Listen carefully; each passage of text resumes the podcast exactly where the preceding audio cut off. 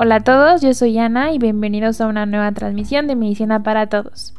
Hoy nos acompañan los doctores Diana, Bárbara, Jos, Adolfo y Gilberto para hablar de un tema bastante frecuente en la consulta pediátrica que es la gastroenteritis.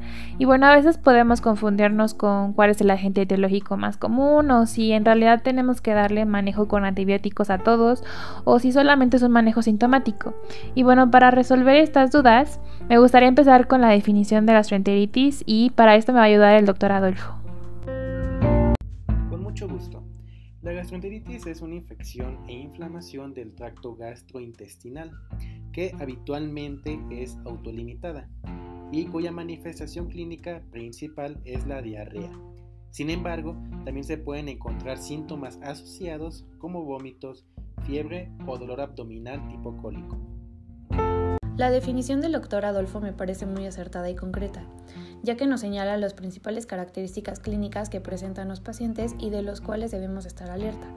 Como sabemos, y según los datos epidemiológicos a nivel mundial, las enfermedades diarreicas son la segunda causa de muerte en los niños menores de 5 años, por lo cual es una causa frecuente de consulta para los médicos generales. Precisamente como lo comenta la doctora Bárbara, es una de las causas, pues sí, más comunes de consulta para el médico de primer contacto. Y como menciona también el doctor Adolfo, el síntoma principal es la diarrea. Y por eso me gustaría comenzar indagando también acerca de las enfermedades diarreicas que pues a nivel mundial nos han afectado a lo largo de toda nuestra historia. Entonces le cedo la palabra al doctor Gilberto, que es un infectólogo pediatra. Por favor, Gilberto. Como dices, siempre ha sido un problema de salud. Aún en la actualidad, a pesar del éxito de intervenciones como la terapia de rehidratación oral e intravenosa, las enfermedades diarreicas siguen siendo una causa importante de mortalidad y morbilidad en todo el mundo, especialmente en niños. Para darles una idea de la extensión del problema, en 2016 se estimó que en todo el mundo 446 mil niños menores de 5 años murieron a causa de enfermedades diarreicas. Y bueno, ahora haré una pregunta abierta y es, ¿Cómo podemos definir la diarrea? O sea, ¿cómo podemos saber que en efecto el paciente está sufriendo un cuadro diarreico? Mira, Ana, con base en las guías de práctica clínica, la diarrea se define como una alteración en el movimiento característico del intestino, con un incremento en el contenido de agua, frecuencia o el volumen de las evacuaciones. Se define también como una disminución de la consistencia, puede ser líquida o blanda, de las evacuaciones y un incremento en la frecuencia de estas igual o mayor de tres veces al día. ¿Y sabes, doctora Diana, qué causa estas enfermedades? ¿Cuál es la etiología principal? Las causas subyacentes de la diarrea en los niños son numerosas y varían según la edad y la ubicación geográfica, entre otros factores, aunque las causas más frecuentes son por infecciones víricas, seguidas de infecciones bacterianas y después las parasitarias. Gracias, doctora Diana. Ahora me gustaría pedirle al doctor Yo si me podría explicar cómo es que se produce la diarrea. O sea, sabemos cómo se ve, pero ¿cuál es el mecanismo fisiopatológico? Mira, Ana, de forma teórica se pueden definir tres mecanismos fisiopatológicos que pueden presentarse. Yo describiré el primero y los siguientes me ayudarán mis colegas, la doctora Bárbara y el doctor Adolfo. El primero que mencionaré es el mecanismo osmótico, que se origina fundamentalmente por virus que lesionan microvellosidades, provocando mala absorción de solutos osmóticos de la luz intestinal y, por ende, provocan una pérdida de agua. El segundo mecanismo es el enterotóxico, donde hay liberación de enterotoxinas que producen una alteración de la función del enterocito, transformando el proceso de absorción en un proceso de secreción de agua y electrolitos. Ejemplos de microorganismos secretores son la E. coli heteropatógena, rotavirus, adenovirus, Yardialandia, mientras que de las enterotóxicas está el E. coli enterotoxigénico, Clostridium difficile, Vibrio cholera, Staphylococcus aureus, entre otros microorganismos.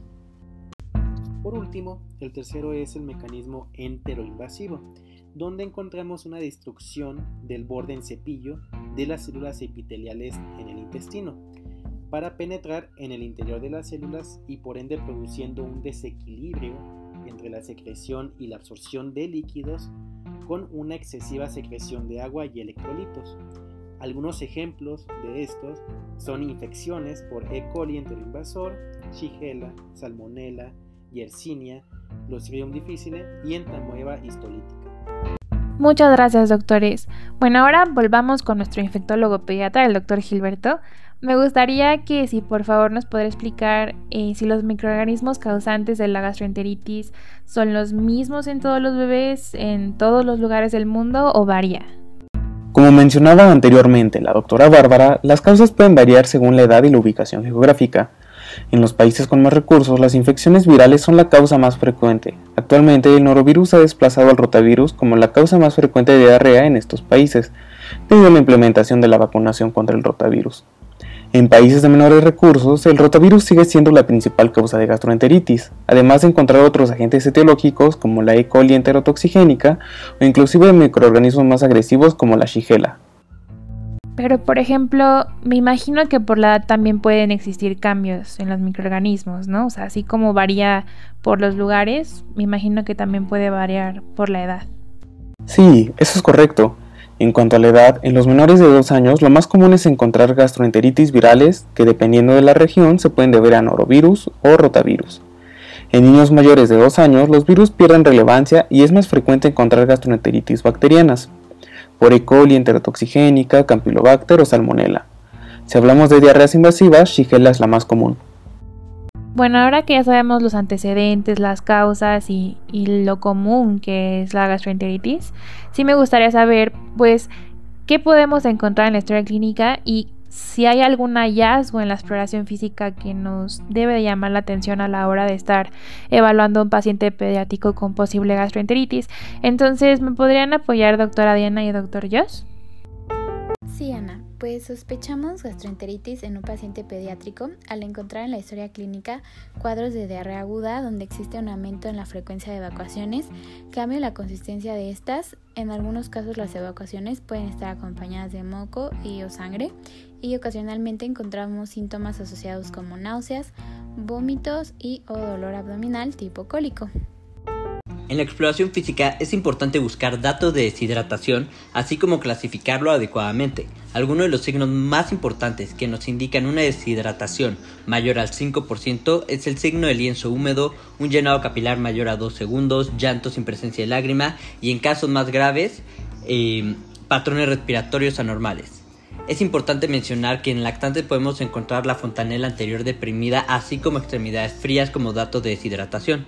Por ejemplo, en la consulta, hace unos días llegó un paciente pediátrico llamado Misael de 6 meses de edad que presentaba cuadros de diarrea, vómito, llanto sin lágrima, irritabilidad y pues estos nos pueden orientar a que eh, puede estar deshidratado y nos los confirman los datos eh, como el signo de lienzo húmedo y la fontanela anterior deprimida. Esto secundario a qué? A una gastroenteritis por la historia clínica y la exploración que encontramos en este paciente Misael.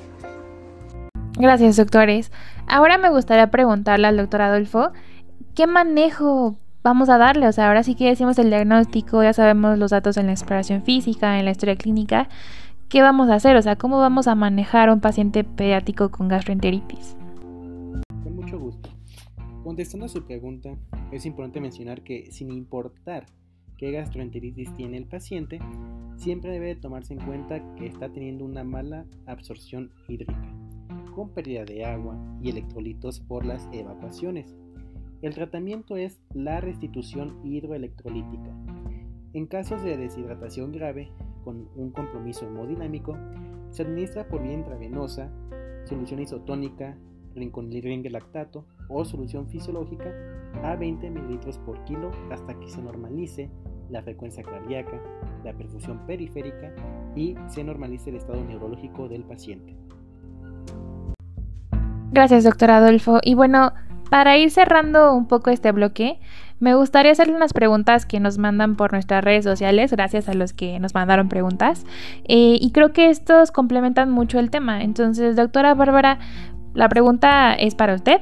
¿Cómo podemos prevenir la gastroenteritis en los pacientes pediátricos?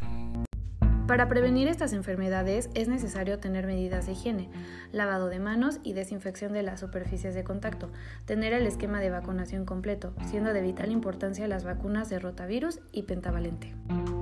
La segunda pregunta es para el doctor Adolfo y es una mami que pregunta ¿por qué no siempre hay que darles antibióticos a los niños con diarrea? Y creo que esto es muy importante porque muchas veces van a nuestra consulta y ven que no les damos antibióticos y las mamás creen que en realidad no le estamos dando el manejo ideal a sus, a sus bebés. Entonces creo que esto sí es algo muy importante. Por favor, doctor Adolfo. Es una pregunta muy importante. No está indicado el uso de antibióticos en la gran mayoría de las diarreas en el paciente pediátrico. En general, solamente se utilizan en algunas infecciones bacterianas específicas que son de larga evolución y en lactantes menores de 3 meses. La mayoría de los medicamentos que se disponen para las diarreas no son muy eficaces y pueden tener inclusive algunos efectos secundarios. Lo más importante es mantener siempre una adecuada hidratación y alimentación en el paciente. Otra pregunta que lo hicieron varias mamás es que si es bueno darles paracetamol a los bebés y si es así, pues cuánto hay que darles. Y me gustaría que esta pregunta la respondiera la doctora Diana. Por favor, Diana. El uso de paracetamol está indicado para el tratamiento sintomático del dolor leve o moderado y de la fiebre. Lo que es importante saber es que en caso de sobredosificación aguda accidental, su principal vía metabólica de eliminación puede saturarse y producir un daño hepático irreversible y hasta la muerte. La sintomatología por sobredosis incluye mareos, vómitos, pérdida de apetito, ictericia, dolor abdominal e insuficiencia renal y hepática. Si se ha ingerido una sobredosis debe tratarse rápidamente al paciente en un centro médico, aunque no haya síntomas o signos significativos, ya que aunque estos pueden causar la muerte, a menudo no se manifiestan inmediatamente después de la ingestión, sino a partir del tercer día. Por esa razón es, es importante que los padres de los bebés o niños no automediquen el paracetamol. Bueno, me gustaría darle las gracias a todos los doctores por sus aportaciones. espero que con esta información pues se nos haga un poquito más fácil hacer el diagnóstico de la gastroenteritis en pacientes pediátricos y como ya vimos el diagnóstico no es tan complicado, solamente hay que hacer una buena historia clínica y una buena exploración física para pues buscar datos de, de deshidratación y darles el manejo oportuno a estos pacientes porque ya vimos que a pesar de que es una enfermedad muy prevalente y no tan grave, sí puede tener consecuencias a largo plazo si no sabemos identificarla y tratarla a tiempo. Entonces, pues muchas gracias por escuchar y nos vemos en la próxima. Adiós.